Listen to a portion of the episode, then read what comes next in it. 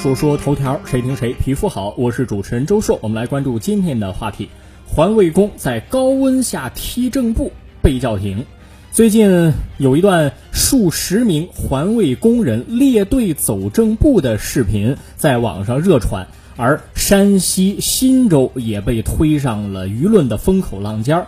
七月十五号晚上，忻州市市容环境卫生管理处内部人士接受采访的时候说，走正步的训练呢，始于二零一八年年底，参训人员占到单位人员的三分之一。之前是每天训练，就是让环卫工人穿着环卫服装去进行走正步的训练啊。今年五月开始，每周一训练一次。出现舆论争议之后，训练被市政府叫停。大家都在讨论，让环卫工人们踢正步有什么意义呢？干这个职业踢正步，培养自己的集体意识，搞团建吗？要我说啊，这个事情本质就不是有什么意义，也不是走给谁看的问题，它就是一种有权利滥用的表现。手里握着这么多人饭碗，不折腾折腾，怎么能体现我的存在感呢？拍拍脑门子，哎，这个事儿不错呀，那就踢正步吧。我真的开始要怀疑某些领导干部是怎么走到这个领导岗位上和选拔任用上来的。就这个素质、这个水平、这个脑子，都不学习不进步的吗？现在网络这么发达，这些人好像还活在消息闭塞的年代，觉得为所欲为，随随便便出一个决定就能当土皇帝了，真是可叹可笑。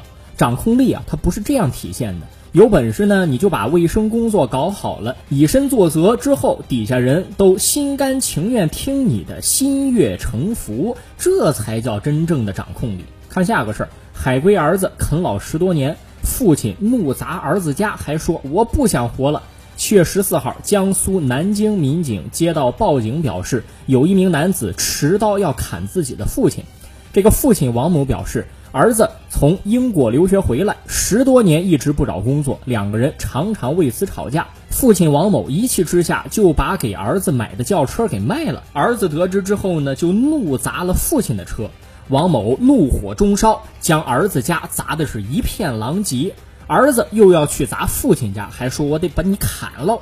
看看网友刺身说什么家长什么孩子 Tase 说家庭教育失败。这个家长确实可怜，摊上这么一个讨债的儿子，上辈子可能欠他的。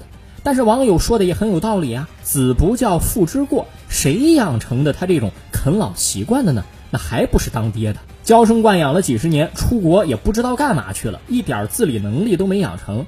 当然，很大概率就是拿着父母的钱出去挥霍，用济南话叫狼算去了。最后搞得儿子不像儿子，老子像个孙子。